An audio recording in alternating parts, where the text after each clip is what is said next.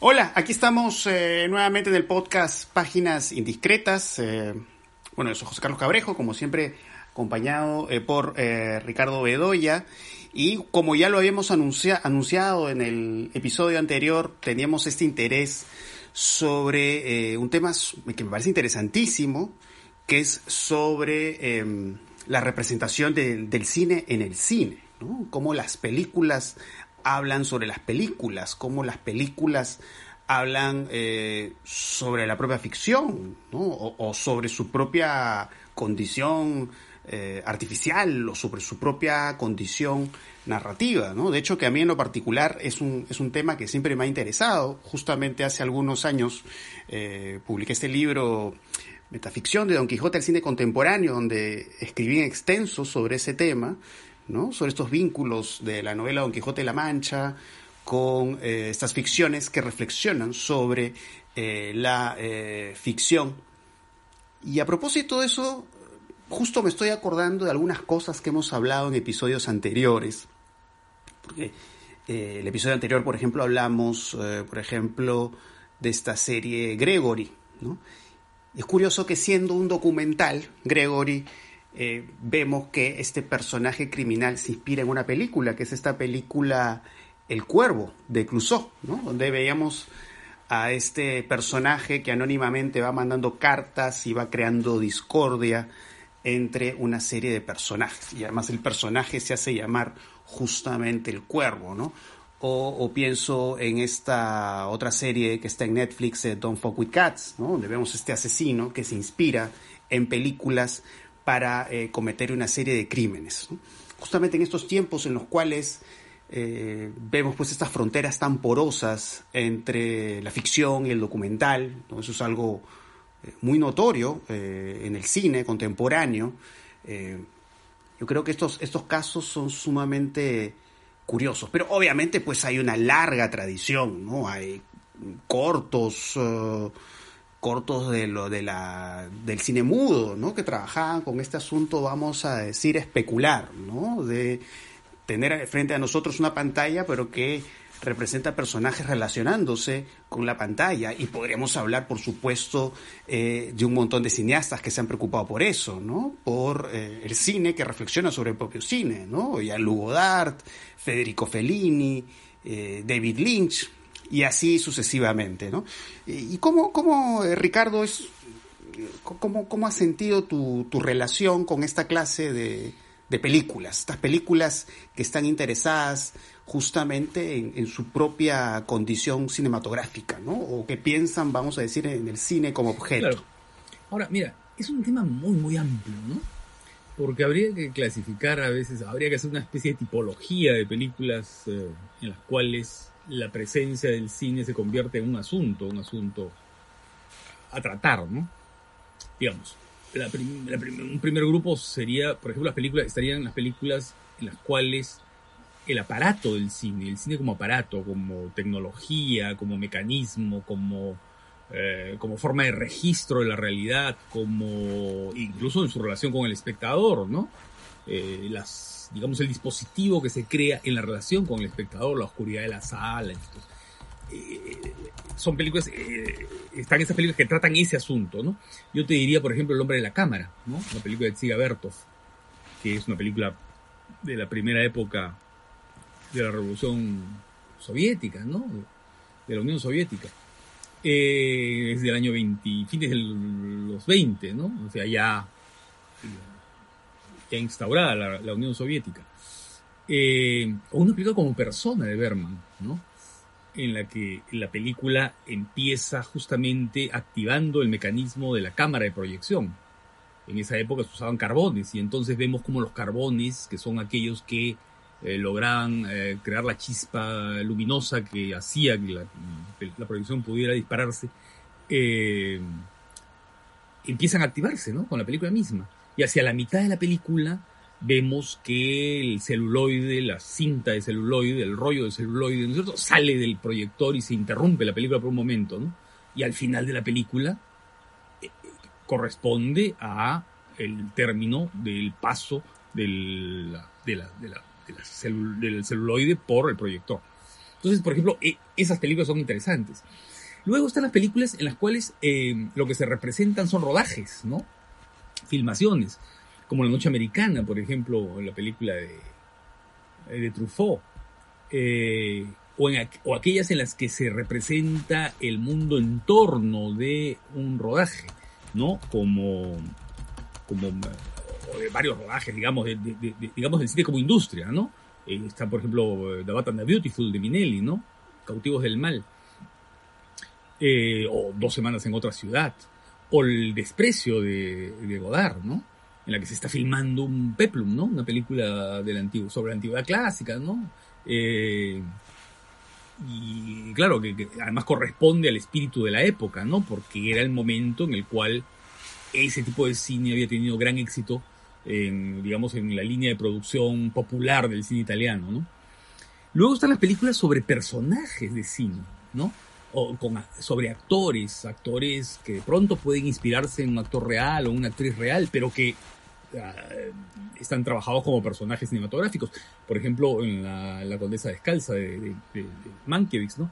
o en, en, Fedora de Billy Wilder, que es evidente que se está refiriendo a la reclusión de Greta Garbo, ¿no? Cuando se retiró del cine, estando casi en la cúspide de su carrera, ¿no? Se retira del cine y pasa a tener una existencia casi anónima, ¿no? Eh, luego están las películas, eh, digamos, entre comillas, de cinéfilos, ¿no? De estos cinéfilos directores que incorporan el mundo del cine como cita, como referencia, ¿no? eh, para tener con ellos un diálogo, con esas películas un diálogo textual, ¿no? Intertextual o hipertextual. Estoy pensando, por ejemplo, en Bogdanovich, ¿no? Las películas de Bogdanovich como Míralos morir, ¿no? Que incorpora la figura de Boris Karloff y las películas de asesinos solitarios, de lobos solitarios, ¿no? De tiradores así, de esos personajes que se suben a una torre y comienzan a disparar a todo el mundo. Eh, y por supuesto, las películas de los cineastas, muchos cineastas de la nueva ola, ¿no? Truffaut incorporando, por ejemplo, la referencia a Lubitsch en Besos Robados, o a Hitchcock, ¿no? En La novia vestida de negro, en, en fin, en muchas películas, o Chabrol también incorporando a Hitchcock. Eh, en fin, eh, eh, todo ese mundo de la cinefilia. Y luego películas en las cuales la presencia del cine es a la vez directa e indirecta, ¿no? Por ejemplo, David Lynch, ¿no? Es decir, claro, Mulholland Drive está hablando de Hollywood, ¿no? Pero a la vez la película es una reflexión sobre los mecanismos del cine. Por ejemplo, sobre los mecanismos de la ilusión, ¿no? El mecanismo de la fantasía, de la ilusión que se desvanece, ¿no? Como y eso está ligado con los efectos del cine, ¿no? Por ejemplo, la secuencia esta de, en la que ellas van a este, este teatro donde se está representando y de pronto descubrimos que, eh, digamos, este paisaje sonoro, esta atmósfera sonora que estamos escuchando es simplemente una ilusión, ¿no es cierto? Es una especie de truco de ilusión, truco ilusionista, ¿no? Entonces, claro, hay muchas maneras de acercarse, ¿no? Al cine, hay muchas formas de acercarse a esta figura del cine eh, dentro del cine, ¿no? Sí. Justo estaba pensando en, este libro de Christian Metz, eh, Significante Imaginario, ¿no?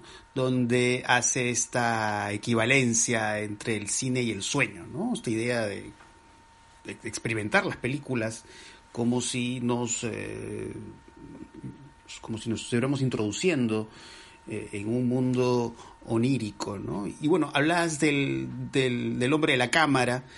Y, y, hay pues otras, otras viejas películas muy interesantes en ese sentido, ¿no? Sobre esto que eh, de algún modo lo mencionaste, ¿no? O sea, esta concepción del cine pues como un mundo de ilusión y también por supuesto como un mundo de sueño, ¿no? Pienso por ejemplo en Sherlock Jr.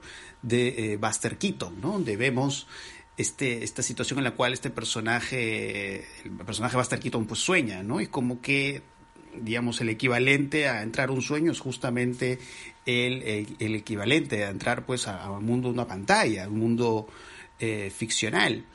Que eso eh, eh, mucho tiempo después lo vamos a ver pues en la eh, Rosa Púrpura del Cairo de Woody Allen, ¿no? Vemos a este personaje de, de Mia Farrow.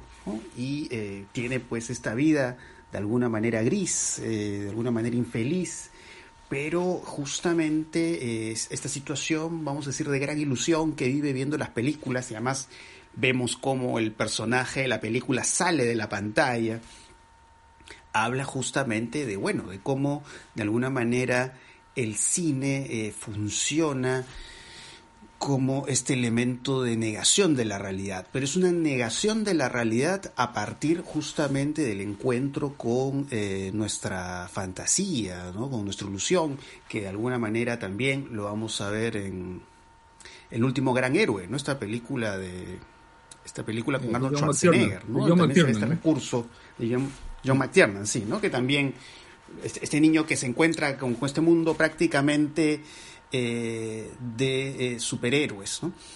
Em, y estoy pensando también de pronto, eh, porque claro, poco hemos estado hablando de estos casos de películas pues, norteamericanas, europeas, Y, y, hay pues hay, hay, un trabajo de este asunto de la reflexión sobre, sobre el cine, por ejemplo, en, en Japón, ¿no? pienso en un título raro, no es un título que no es muy conocido, porque, digamos, voy a mencionar esta película, así que si no la han visto, por favor, véanla, porque creo que me parece una película emblemática de esto que estamos hablando en este momento, que es esta película que se llama Cat, ¿no? Pues que la traducción al español sería Corte, ¿no? De Amir Naderi, que si, si mal no me equivoco es un cineasta iraní, pero esta película está hecha en Japón. Y el mundo que plasma en esa película es un mundo eh, japonés. Es, un mundo de yakuzas.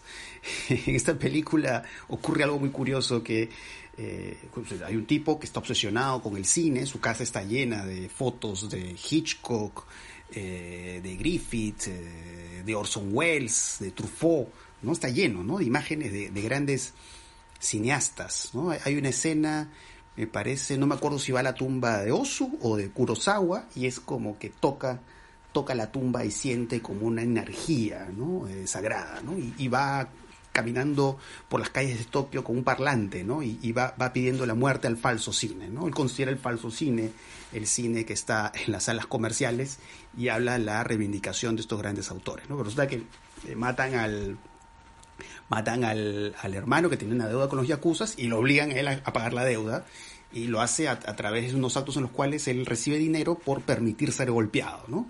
Lo dejan lleno de moretones, lo dejan ensangrentado y él eh, va a su casa y se refleja, se refleja ahí con su proyector alguna imagen de alguna de estas películas que él ama y, y con y con la luz del proyector va curando sus heridas. ¿no? me parece, me parece un, caso muy singular, ¿no? Como también podríamos hablar eh, esa película que, creo que le hemos comentado también en algún otro episodio, que es eh, Why Don't You Play in Hell de Sion Sono, que también tiene que ver justamente con este acercamiento al mundo de Yakuzas, pero a través justamente también de estos personajes obsesionados por hacer cine, ¿no? O sea, su, vida, que estos, estos personajes que se llaman los Fact Bombers, ¿no? Eh, que incluso tienen apoyo de la mafia para hacer su película, que incluso, claro, ¿no? Eh, hacen el cine a costa de arriesgar su propia vida, ¿no? Pero es como una forma extraordinaria eh, de morir, ¿no? Y, de por sí, pues el cine de, de, de Sion Sono es un cine muy vital, ¿no? Y, me parece, vamos a decir, una película, eh, como se suele decir, ¿no? De construcción de abismo, ¿no? De, cine dentro del cine, que eh, me parece, pues, eh, me parece sumamente destacada, ¿no? Y un poco también se me ocurren estos otros títulos, por ejemplo, estos títulos que estaban de moda, debe ser ya la década antepasada, son de estos títulos norteamericanos donde aparecen estos personajes camarógrafos, ¿no? Estaba pensando en esta película Cloverfield o una película como Proyecto X, ¿no? Que son estos personajes que no pueden dejar de grabar, ¿no? O sea, su, condición dentro del mundo de la ficción que estamos viendo es estar grabando. ¿no? Entonces no pueden soltar la cámara, ¿no? Y pueden estar a punto de morir, pero no dejan de grabar, ¿no?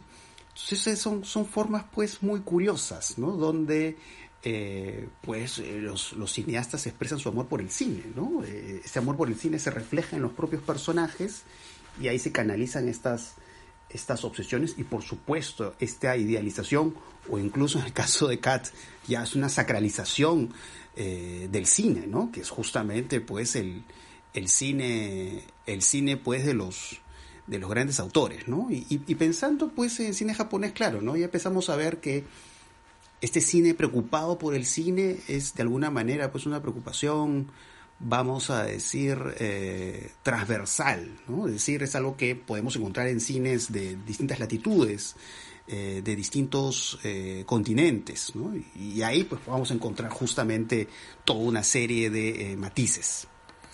Claro.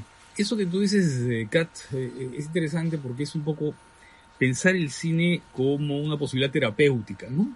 Que se cura las heridas, ¿no? Sana las heridas. Sí. Eh, y eso está vinculado con, claro, con otras visiones, eh, con otras visiones del cine, ¿no? Tanto la del sueño, la del sueño de Buster Keaton, por ejemplo, o la del sueño de Leos Carax, ¿no? En, al inicio de, de Holly Motors, ¿no? En la que él se levanta, se despierta, camina por un pasillo que nos lleva a un sitio desconocido y de pronto se encuentra frente a una pantalla iluminada, ¿no? Y la película empieza ahí, ¿no? Empieza y nos está llevando, es una película que nos lleva a un mundo alternativo, un mundo fantástico, es un París este, eh, que va adquiriendo formas diversas, ¿no es cierto? Parece el París de la nueva ola, pero también parece el país, el, París de, no sé, de medio fantástico de algunas películas de Frank Yu, sacado de algún, ¿no? en fin. Eh, pero también hay el lado eh, de evasivo, ¿no? Es decir, curarse, sí, pero curarse a partir de la evasión, o en todo caso zafarse de una realidad opresiva a partir de la evasión vinculada con el cine, ¿no? Y eso sería la Rosa Púrpura del Cairo, ¿no?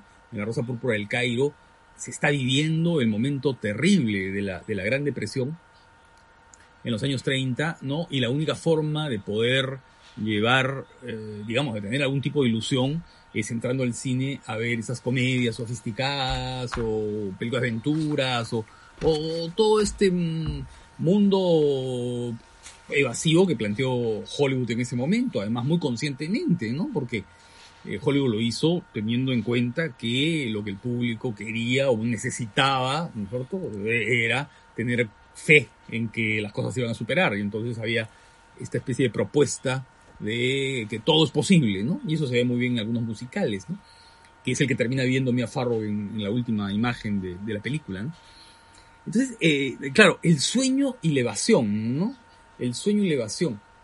Em, que, que, eh, que, de alguna manera eh, van, van como ligados, ¿no? Claro, sí, pues porque Claro, en el caso que mencionabas, la Rosa Púrpura del Cairo, claro, es, es, es, este asunto de elevación, ¿no? Es salir de la realidad eh, y pues dejarse llevar, vamos a decir, protegerse con el cine, ¿no? Y en ese sentido coincide el personaje Mia Farrow con el personaje de, de Kat. Pero estaba pensando que de pronto eh, en la visión de eh, los personajes, por ejemplo, ¿no? Los personajes que hacen de, de cineastas, ¿no? Eh, no siempre, pero en muchas ocasiones pues es, una visión eh, un poco más complicada, vamos a decir, ¿no? Pensemos en ocho y medio de, de Fellini, ¿no? De, y eso creo que lo conversamos en alguna otra oportunidad también, ¿no? Vemos a, a este realizador interpretado eh, por Marcelo Mastroianni, a la vez obviamente un alter ego de Fellini, ¿no? Y, se ve presionado para hacer esta gran película, o esto que habíamos mencionado también en otro podcast, ¿no? El personaje de Dan Kesher en El Camino eh, de los Sueños, ¿no? Que quiere hacer su película de una forma y no puede, ¿no? O incluso en el caso de Kat, que es un personaje que... Eh, vamos descubriendo la película, claro, él, de alguna manera ofrece su cuerpo para que sea pues vejado, humillado, golpeado, eh, para hacer eh, una película, ¿no?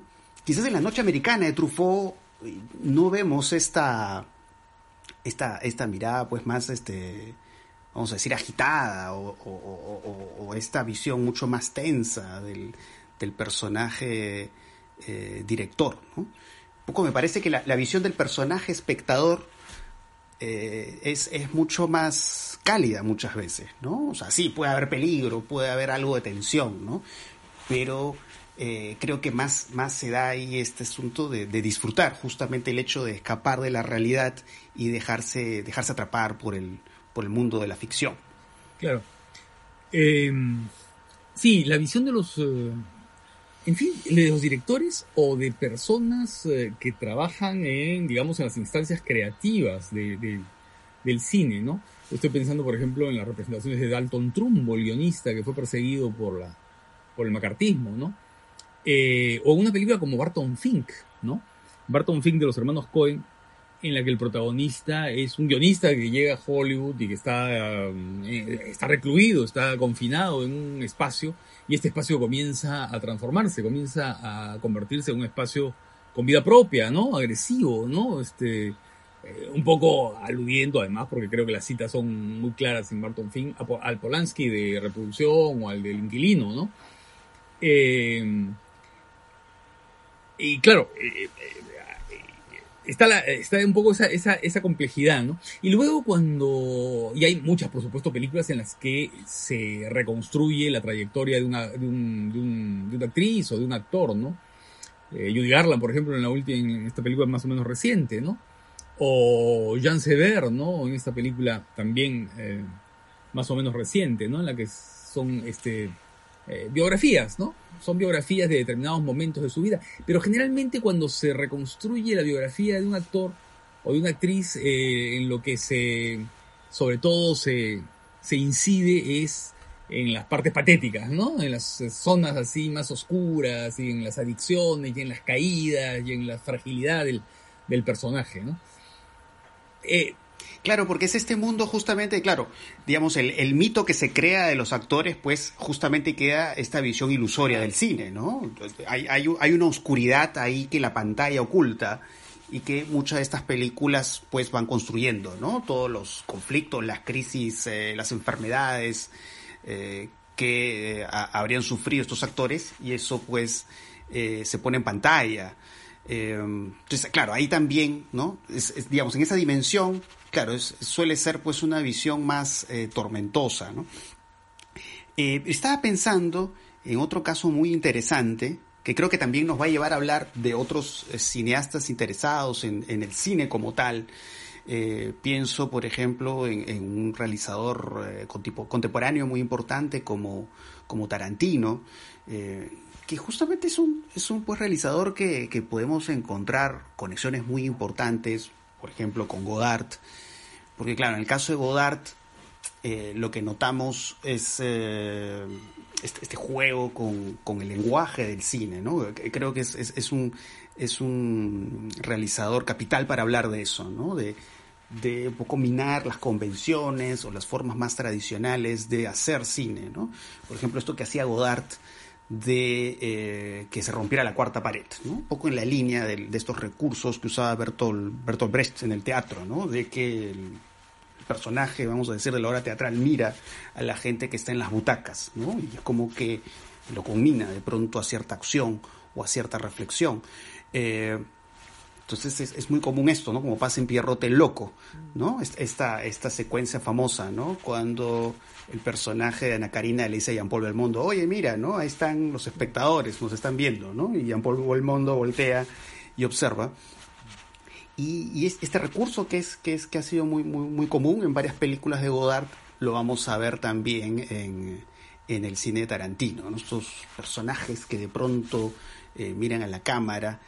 Eh, y ya yendo al, propio universo Tarantino, eh, digamos, la preocupación por el cine como tal, o eh, la pasión por el cine, me parece eh, muy importante en las películas de Tarantino, ¿no? En, en Tiempos Violentos, Pulp Fiction, vemos estos personajes que siempre eh, están haciendo referencias a otras películas, a veces para explicar cosas eh, muy, muy, sencillas y simples, ¿no? resolver algún problema que tienen. Eh, pero pensemos también en la, en la, secuencia, en una de las secuencias finales de Bastardos sin Gloria, ¿no? Donde hay pues esta revisión de la historia, ¿no? Para establecer pues esta venganza simbólica contra lo que fue el, el régimen nazi, ¿no?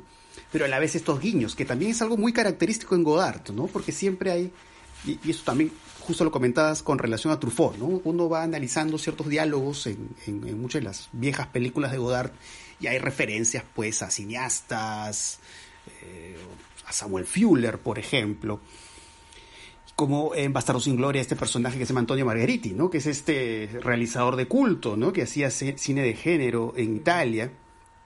Y es muy interesante que, eh, claro, en Bastardo sin Gloria se usa el cine, ¿no? El cine es, es, un medio de venganza, ¿no? Así sea una venganza, pues, imaginaria, así sea una venganza ilusoria, ¿no? Pero habla de las posibilidades, justamente, y, eso justo lo mencionabas, ¿no? Este asunto de, como de catarsis, ¿no? De, de poder canalizar eh, nuestro horror, ¿no? nuestro horror ante la realidad, y no necesariamente una realidad presente, sino una eh, realidad en la historia.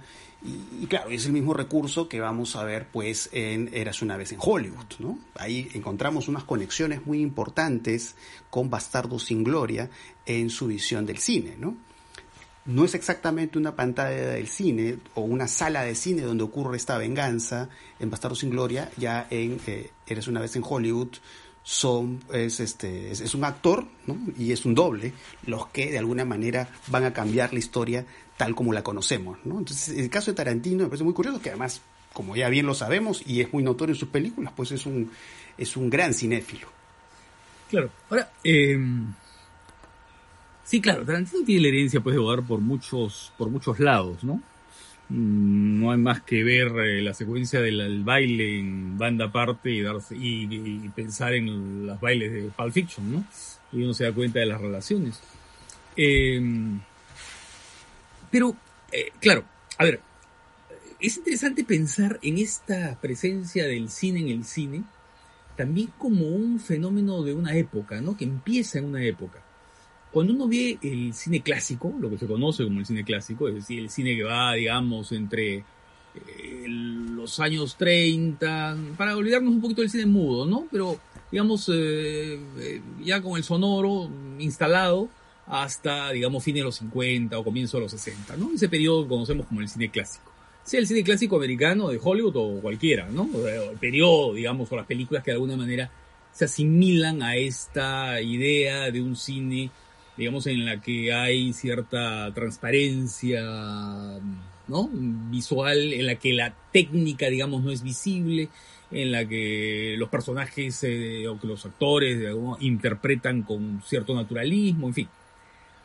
Y que sobre todo en que los, en los espectadores, ¿no es cierto?, eh, lo que deben estar es básicamente absortos por el flujo de la acción y de las acciones ¿no es cierto? Y no prestar atención un poco a la, a la, a la, a la cocina, a lo que está detrás, ¿no? A, la forma en que se está haciendo, ¿no? Esas cosas pueden salir pueden ser conscientes, pero después, ¿no? No en el momento de la contemplación de la película. Entonces, en ese periodo clásico, eh, digamos que la, las películas son como autónomas, ¿no? Las películas tienen un mundo cerrado, propio, no se están refiriendo a otras. Eh, es como si existieran en un mundo particular, ¿no? uno ve los grandes clásicos del cine, jamás vas a ver tú la cita a otra película, ¿no? Em, en el mundo de los autores podrá ver la continuidad de los, de los estilemas y de los temas que están tratados por el autor, por ejemplo en Hitchcock, eh, incluso en Cecil B. DeMille o en otros autores, pero, pero no está la presencia del cine como presencia, como, como, como referencia explícita.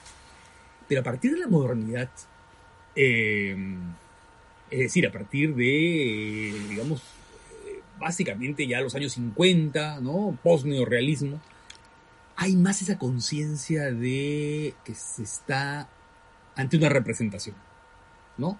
Y entonces ahí aparecen, digamos, los mecanismos del cine a ponerse en evidencia, ¿no? Eso que tú hablabas antes de eh, la mirada a la cámara, o de Pierrote Loco, cuando hacen referencia al público que nos está mirando, eh, o al momento en banda aparte cuando ellos eh, deciden hacer un minuto de silencio y la banda sonora se corta, ¿no? Sí. Em, sí, en, realidad, claro, tiene antecedentes, ¿no? Bueno, está el antecedente de la mirada a la cámara de Mónica, ¿no? En, un verano con Mónica de Berman, ¿no? Está el antecedente de em, el plano final de, de, Las noches de Caviria, ¿no? Con Julieta Massina mirando y casi interpelándonos a nosotros como espectadores, ¿no? Eh, entonces, claro, la modernidad comienza a convertir estos mecanismos en presencias, ¿no? Hacernos conscientes a nosotros como espectadores que lo que estamos viendo es una representación cinematográfica. Blow Up, la película de Antonioni, ¿no? El final es muy claro, ¿no? Este personaje que está viendo el juego de tenis de los mimos, ¿no? Y en determinado momento la pelota se sale de la cancha de tenis y comienza a, eh, digamos, la pelota imaginaria, porque la pelota no existe, ¿no? Comienza a correr por el jardín, por el gras del parque, ¿no? Y la, el, por el pasto, ¿no?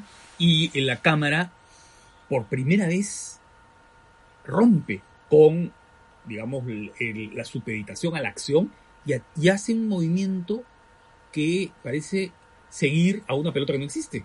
Como si nosotros tuviéramos una pelota inexistente, ¿no? Y entonces ahí nos, ahí inmediatamente somos conscientes de ese mecanismo, ¿no? Eh, y luego Fellini lo hace mucho en su, en su cine, ¿no? Por ejemplo, hacer que el mar sea de plástico, ¿no? Por ejemplo, en Casanova vemos pues el mar de plástico, ¿no? O de pronto en la nave va, ¿no? Eh, y la nave va, este, en algún momento la cámara sale, digamos, del plató, sale de mostrar el, set, el lugar donde están filmando la película, ¿no? Y hace una especie de movimiento en 360 grados y de pronto va descubriendo todo el, toda la tramoya, ¿no? Incluso lo vemos a Fellini sentado en su silla, y, ¿no? Y de pronto vuelve y sigue la acción. Berman en persona, eso es muy claro. Y, hay que relacionar esa idea del sueño, la idea del sueño y la idea de la alucinación y la idea de la fantasía, mezclada en una película como persona, pues, ¿no? En persona, que es una película que desde el comienzo nos está diciendo tú eres un espectador y lo que estás viendo, lo que vas a ver es una representación. Lo que, lo que, lo que sigue es justamente la ruptura de todos aquellos mecanismos tradicionales que tenía el cine para decirnos, mira, lo que estás viendo ahora es la realidad de tal cosa. Ahora lo que estás viendo es un sueño. Ahora lo que estás viendo es una fantasía. ¿A través de qué? A través de los mecanismos del fundido encadenado, nosotros las disolvencias y qué sé yo. Él elimina todo eso. Y nunca sabemos si lo que estamos viendo es, digamos, lo que corresponde a, entre comillas, el realismo de la acción o de la historia que nos está narrando esta actriz, esta cantante o esta actriz, ¿no? Está, está representando, eh, que se queda muda, ¿no? O estamos viendo sus fantasías o sus sueños, sus pesadillas. ¿Qué cosa es eso? ¿No? Eso es bien interesante, ¿no? Eso es bien interesante eh, de cómo eh, es en la modernidad que comienza a, a incubarse esto, se comienzan a incubar estos mecanismos que, por ejemplo, una película como la última de Almodóvar, ¿no? E incorpora también, ¿no? No vamos a decir cómo, porque es una cosa fundamental al final de la película, en Dolor y Gloria, ¿no? Pero en la que también nos hace conscientes de pronto de un mecanismo que pone al cine en primer plano, los mecanismos del cine, ¿no? La representación, ¿no? Sí, ahora, ahora justo que comentabas esto, ¿no? Porque claro, estos, estos cineastas de la modernidad, ¿no? Que es, digamos, más que todo, claro, van agarrando fuerza a fin de los años 50 y entrando a los 60, es que, eh, entre otros rasgos, este cine de la modernidad está esta preocupación por el cine. Pero es interesante pensar a propósito de lo que decías, ¿no? Sobre estos realizadores, eh, o de pronto no exactamente realizadores, sino películas, eh, si podríamos llamarlas premodernas, es decir, que de alguna manera eh, anticipan lo que, lo, el tipo de cine que va, va, a aparecer en las siguientes décadas.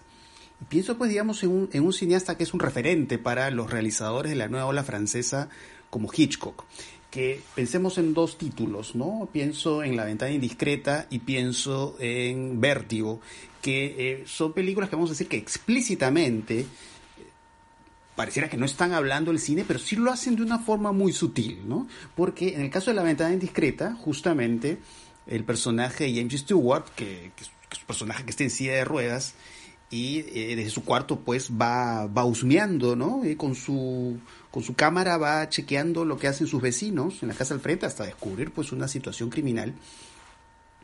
Y eh, viendo con detalle la película, claramente ahí el personaje de James Stewart es un personaje pues que eh, actúa de alguna manera eh, como un realizador de cine, ¿no? Está eh, fragmentando detalles de las ventanas que están ahí al frente y de alguna manera eso habla también de nuestro, nuestro rol como espectadores, ¿no? Es, esto, esto que también eh, lo mencionaba Metz, ¿no? Este, este, gusto por mirar, ¿no? Este, este, este, como voyerismo del espectador o, pulsión escópica, como, como también lo decía Metz en el significante imaginario. Eh, entonces, de alguna manera eso ya se hace explícito, obviamente, este cine de la modernidad. Y en el caso de Vértigo, pienso, por ejemplo, en cómo se va construyendo la obsesión. Aquí nuevamente hablamos de James Stewart, cómo se va construyendo la obsesión de su personaje, que se llama Scotty, con relación pues a, eh, Madeleine, ¿no? Eh, y, bueno, digamos, la historia se va desarrollando de tal forma que se da pues esta necrofilia, ¿no? Él se enamora de este personaje que aparentemente ha fallecido, con el cual está obsesionado, está profundamente enamorado, y de alguna manera cuando él fuerza al personaje Judy Barton para que sea como Madeleine, como esta mujer aparentemente muerta, eh, lo obliga a vestirse de cierta forma, a pintarse el pelo de cierta manera, Entonces prácticamente está pues eh, construyendo un personaje, ¿no? Y en esta, en esta secuencia, que es una de mis secuencias favoritas de la historia del cine, que es cuando eh, aparece Judy Barton vestida como Madeleine, ¿no? Y esta imagen así que se ve como nebulosa, parece pues un espectro, y se besan, y él empieza a recordar eh, estos espacios, ¿no? En la caballeriza, donde había besado a Madeleine, y de alguna manera también es como si estuviera asumiendo el rol de un director de cine, está colocando un escenario, ¿no? Solo que ese escenario lo va construyendo en su mente. Entonces yo creo que el, el, el James Stewart, que está en, tanto en La Ventana Indiscreta como en Vértigo, funcionan eh, muy bien, ¿no? Como reflejo del propio accionar de Hitchcock como eh, cineasta. Claro. Sí, no, sí, claro, claro. Son dos películas sobre la puesta en escena, ¿no? Son dos películas sobre la construcción de un relato en eh, Ventana Indiscreta. Es la construcción de un relato criminal, ¿no? A partir de esta fragmentación del espacio y de la observación y de la mirada y del encuadre, el trabajo con el encuadre, ¿no? Eh, y del otro caso, a partir de la construcción del personaje y la construcción de un mundo particular que es el que rodea a ella, ¿no? Porque ahí tú ves todo, ¿no? Ves cómo la va preparando, cómo la va poniendo, la va poniendo en acción, ¿no? La va poniendo en el encuadre primero, en esa secuencia extraordinaria en la que eh, se asoma en, a la florería, ¿no? Y la ve a ella ahí, o en la secuencia en la que la ve pasar en, eh, en el restaurante, ¿no? Y ella se queda como parada un momentito, ¿no? Como que se detiene y le vemos el perfil, ¿no? Eh, y claro, y la que está haciendo es construyendo un perfil cinematográfico, ¿no? Y luego cómo la ilumina, ¿no? Cómo la ilumina. Em, yo quería, eh, eh, quería, este, este, esta obsesión formalista y, fetichista de Hitchcock, claro que son, son películas de los años 50, son ah, grandes películas que se hicieron en los años 50, ¿no? Fíjate eh, eh, cómo eh, va derivando en otras obsesiones formalistas vinculadas con el cine, ¿no? Es decir, ¿a qué me refiero? Me refiero a directores que se han centrado en su trabajo en fascinarse con lo que es el cine en su dimensión más material, ¿no? en la, por ejemplo, en el deterioro de la imagen o en la forma, en el deterioro de las imágenes, eh, digamos, fílmicas, ¿no? De, digamos, en el soporte fotoquímico, ¿no? Eh, y comenzar a trabajar sobre eso, ¿no? Sobre las posibilidades de intervenir en esas emulsiones fotoquímicas, ¿no? O, o en las marcas que el tiempo deja en las películas, ¿no? En el deterioro que deja el tiempo en las películas. O, o, o, o, ¿saben qué cosa? O comenzar a trabajar las eh, diferentes ritmos y posibilidades contenidas en un encuadre. Estoy pensando en Brakash, ¿no? En Stan Brakash, el cineasta experimental eh, americano, ¿no? Norteamericano. Eh, que trabaja con la emulsión, sobre la emulsión. Hay muchas de sus películas en las que él raya, ¿no es cierto?, y interviene eh, físicamente sobre la emulsión fotoquímica, ¿no? De la película.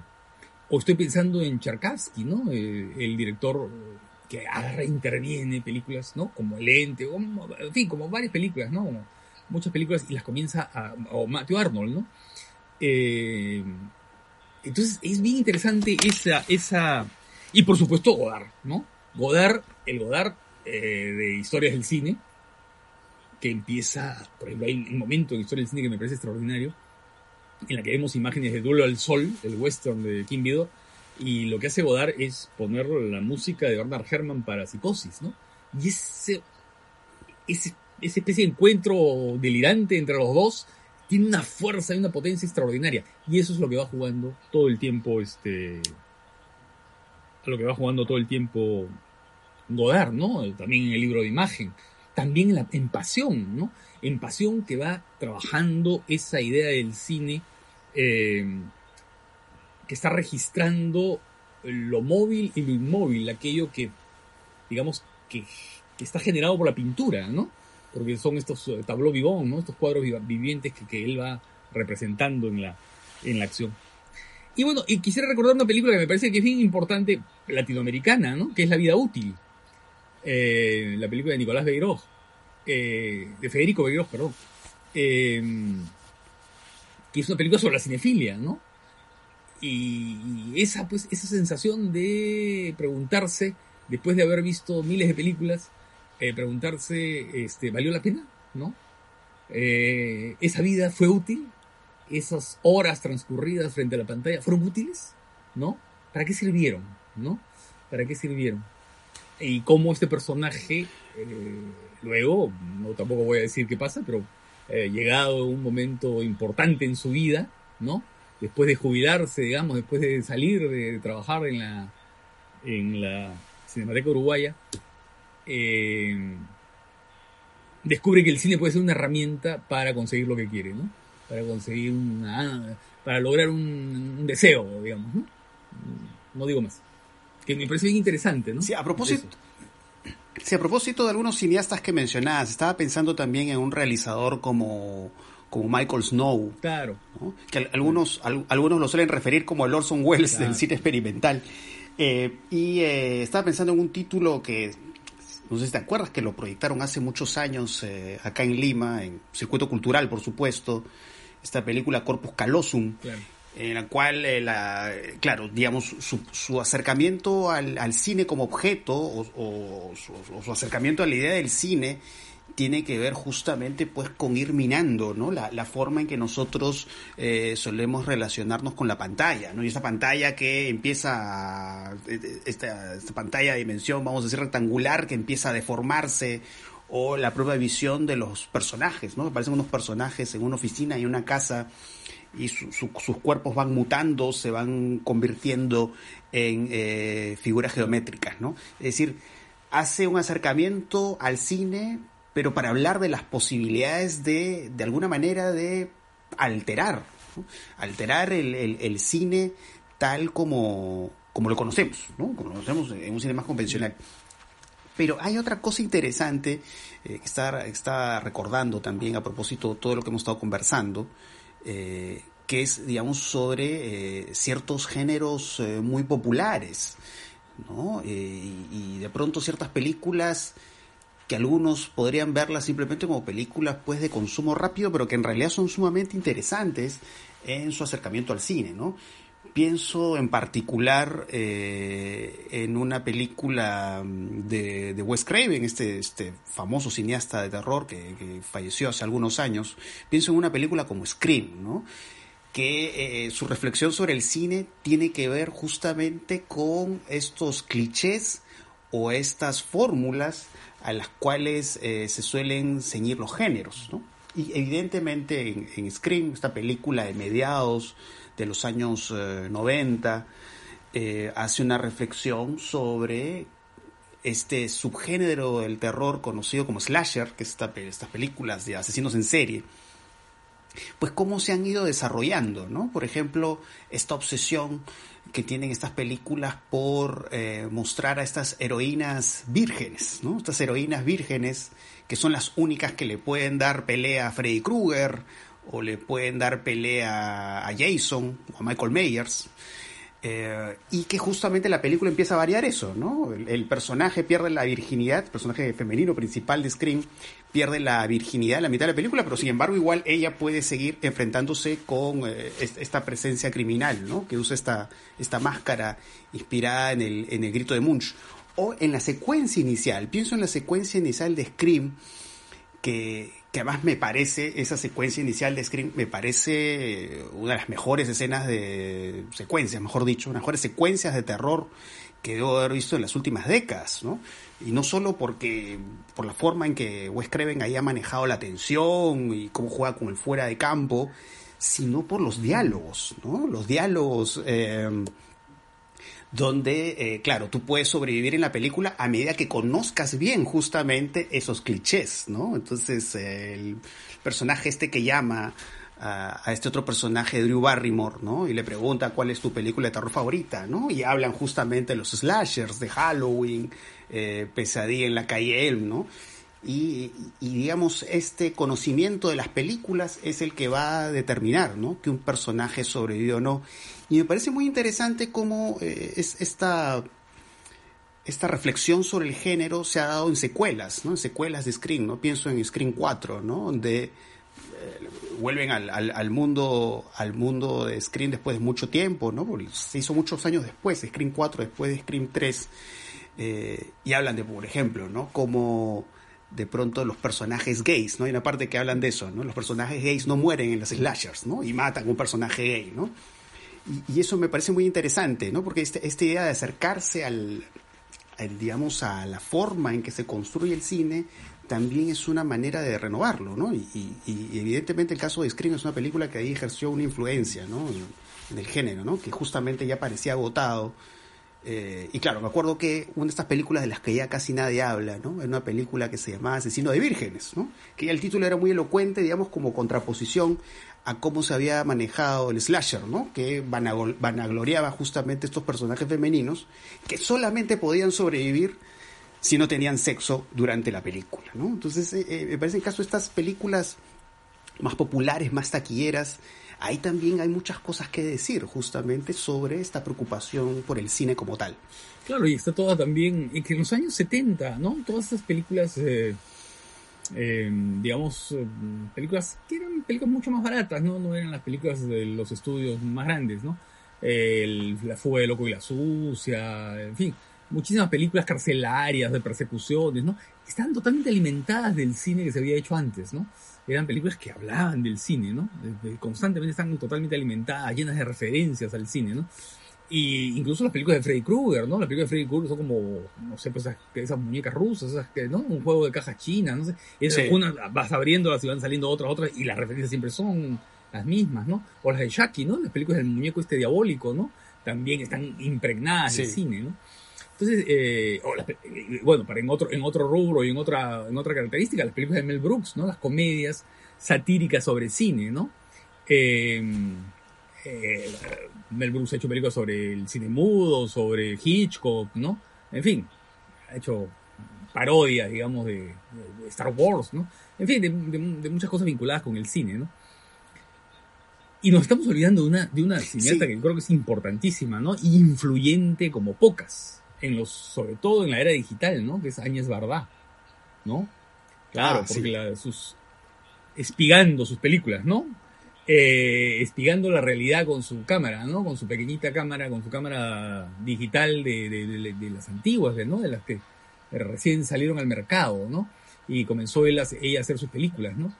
Eso es, es bien interesante, ¿no? Eh, la influencia que ha tenido Áñez Bardá, también, eh, digamos, representando eh, no solamente eh, las posibilidades de lo digital en esos primeros, en los primeros tiempos, ¿no? Sino también representándose ella misma, ¿no? O evocando su vida como cineasta o la vida de, de Jacques Denis, ¿no? Al, al, que ha representado varias veces. Eh, ha hecho películas so, sobre él. Eh, y haciendo su, su, su, su, autobiografía, digamos, ¿no? Su, que no es propiamente autoficción, ¿no? Sino como una especie de autorretrato, ¿no? Eh, entonces, eh, creo que es bien interesante Añez Bardá, ¿no? Y ¿sabes que quién? Ya, Jafar Panahi, ¿no? Que desde la... Ah, Jafar Panahi es fundamental. ¿no? Eh, el mismo Kiarostami, ¿no? Kiarostami con sus películas eh, que reflexionan sobre la posibilidad de la imagen, ¿no? Sí. Sobre la duración, sobre la dilatación de la imagen, sobre la percepción sobre la anulación, digamos, de la puesta en escena, ¿no? Por ejemplo, en Cinco, ¿no? Con estas cámaras fijas en determinados lugares. Eh, y Panaji, por supuesto, así tratando de hacer una película en su reclusión, ¿no? En su prisión domiciliaria, ¿no? Claro, esta no es una película, me parece. Y, y, esta no es una película que además, claro, es, claro, estaba justamente cumpliendo arresto domiciliario eh, Jafar Panahi cuando se realizó esta película. Y, claro, alguna vez la mencioné también empezó el podcast sobre, claro, también es una película sobre el cine y sobre el encierro, ¿no? Porque este personaje no, puede ya hacer las películas como tal como las hacía antes, eh, está recluido, tiene que asomar a la ventana, asomar a la puerta, a ver qué cosa de interés hay ahí por registrar, pero a la vez el recuerdo de sus viejas películas, ¿no? Las películas que podía hacer en libertad. Y eso es algo muy presente, ¿no? Y, también un poco la fantasía, ¿no? La fantasía de hacer el cine de la manera en que lo hacía antes, ¿no? Y por supuesto Kiarostami, pues, ni qué decir, ¿no? Kiarostami me parece, pues, fundamental. Eh, poco esta, esta, de alguna manera esto que decía Mario Vargas Llosa, ¿no? Sobre la verdad de las mentiras, ¿no? Cómo, cómo vas construyendo una mentira, a partir de eso dices una verdad, ¿no? Entonces, este, este asunto entre lo falso y lo verdadero es, muy interesante en el cine Kiarostami, ¿no? En Close Up, por ejemplo. Eh, en copia certificada, que claro, ¿no? Es, es eh, un poco la, ficción tal como va apareciendo, ahí de alguna manera se va, se va minando, ¿no? Y como va mutando. Eh, y en Close Up, que que claro, sí, de alguna manera hay un registro, vamos a decir, en un sentido tradicional documental, pero eso ya se va empalmando con el docudrama y eh, eh, Close Up pues tiene una forma muy singular de ser. O incluso en una película de ¿Dónde está la casa de mi amigo? también, ¿no? También vemos la ruptura de la cuarta pared, ¿no? Entonces en estos, en estos cineastas iraníes como Jafar Panahi o Yavaz Kiarostami me parece que la reflexión sobre el cine también me parece eh, muy muy importante, ¿no? Eh, me parece importante. que nos estamos olvidando de Hong Sanso, ¿no? Que en muchísimas películas, ah, ¿no? Él está representado en el interior de la ficción, ¿no? Eh, por un personaje que es un director de cine o puedes tener otras actividades, pero que en realidad está poniendo en escena desde dentro la acción en función de esa noción de que el cine se construye de esa manera y que además se construye de una manera muy ligera, ¿no? Porque él hace una película tras otra ¿no? Y sus tramas son a la vez muy simples y muy complejas, ¿no? Por su estructura, por sus cambios, ¿no?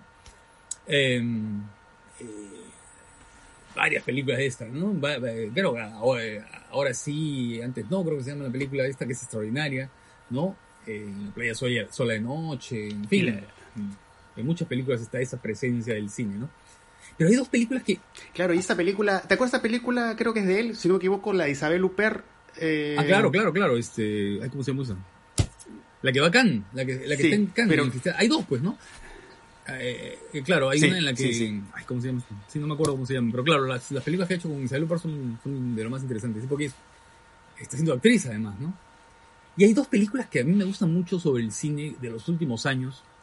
Una que es Lucky, ¿no? Este, de John Carroll Lynch, que es la última actuación que hizo Harry Dean Stanton, ¿no? Y que es una película formidable, es una película notable, una fuerza y una tristeza extraordinaria, ¿no? Eh, en la que aparece además David Lynch en un momentito, ¿no? Como actor. Eh, que además había trabajado con él, ¿no? Con, con Harry Stanton. Eh, y la otra es una película interesante que se llama El león duerme de noche, o duerme esta noche, ¿no? Que es este, de un japonés que se llama Nobuhiro Suwa, en la que la película es un gran homenaje a, eh, Jean-Pierre Léo, ¿no? A Jean-Pierre Léo, al actor, al actor, personaje simbólico de la nueva ola, el emblemático de la nueva ola, ¿no? Em, son dos películas sobre cine que, que, me parecen notables en los últimos tiempos, ¿no? En los últimos tres o cuatro años, ¿no? Sí, y eh, sí, esto es, realmente interminable. estaba pensando en otro cineasta donde lo que estamos hablando es muy importante. Estaba pensando en Tim Burton. Eh, pensemos en una película como Ed Wood, que justamente es, es, una película pues, sobre un cineasta, ¿no? Que bueno, antes que se pusiera de moda este director, Tommy Wiseau, el director de Arun, que ahora dicen que es el peor director de la historia, ¿no? Bueno, está este director Edward D. Wood Jr., ¿no? Que tenía esa fama hace unas décadas. siempre inventa a los peores directores de la historia, ¿no? Uno tras otro, conforme van saliendo películas sobre ellos. sí. ¿No? Sí, sí, sí. Y, y, bueno, es este, este, este acercamiento sumamente cálido, afectuoso a, Edward D. Wood Jr., ¿no? Que es este director de películas de, ciencia ficción, ¿no? Pero que eran además películas muy personales, ¿no? Uno podría decir que, claro, como decimos, técnicamente mal hechas, pero tenía una forma muy singular de hacer cine, ¿no? Recuerdo haber leído un texto de Tavernier sobre, sobre Ed Wood. Eh, y bueno, y esta película que le dedica a Tim Burton, eh, cual Johnny Depp hace de, de Edward D. Wood Jr., que es, es, un tratamiento muy cálido, pero a la vez las referencias a, a esas, a esas películas pues que tanto le han gustado a Tim Burton, ¿no? Este, este viejo terror de la Universal, ¿no? Aparece el personaje de Bela Lugosi. Entonces me, parece una película entre tantas de Tim Burton a destacar sobre este asunto del cine, sobre el cine. Y por supuesto el cine de David Lynch, ¿no? Mulholland Drive e England Empire, ¿no? Me parecen ahí dos títulos eh, notorios en, el cine de David Lynch sobre su, su, entendimiento del cine, del cine como ilusión, pero también el cine como pesadilla, ¿no? O, o, esta necesidad de vivir en el mundo de los sueños, porque la realidad es realmente insoportable, ¿no? La realidad es, es trágica. Eh, y, y, otra cosa que quería mencionar, a ver, es este, que en este festival que estuvo en YouTube, eh, We Are One, este festival que ya acaba de terminar, vi una película eh, de Uganda que se llama Crazy World, eh, que es estas películas que le llaman de Wakaliwood, ¿no? Estas películas con muy bajo presupuesto, en las cuales también, sobre todo en esta película Crazy World, hay una clara reflexión sobre cómo es hacer cine en las condiciones de la mayor eh, pobreza, ¿no? El, hacer cine en, la, en medio de la pobreza más profunda, ¿no? Y vemos al, al director en la película recorriendo estos lugares donde ha hecho cine y donde vamos a ver su siguiente película y se las ingenia pues para hacer este esta mezcla de como de estética de videojuegos y de cine de artes marciales, ¿no? Y es como que la película se va haciendo y se nota que el director se divierte.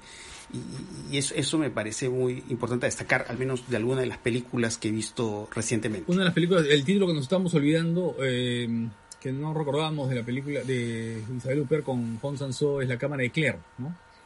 La Cámara de Claire. Ajá. Que es la que quedó pendiente de decirlo.